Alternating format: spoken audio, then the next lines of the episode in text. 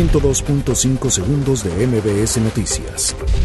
Pemex reporta pérdida de 87.359 millones de pesos en tercer trimestre.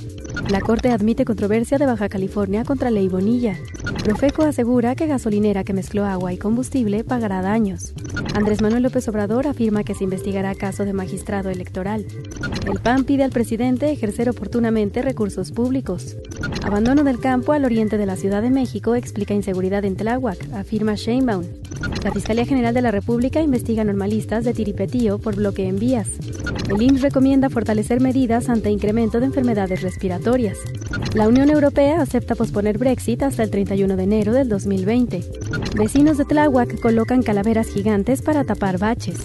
102.5 segundos de MBS Noticias.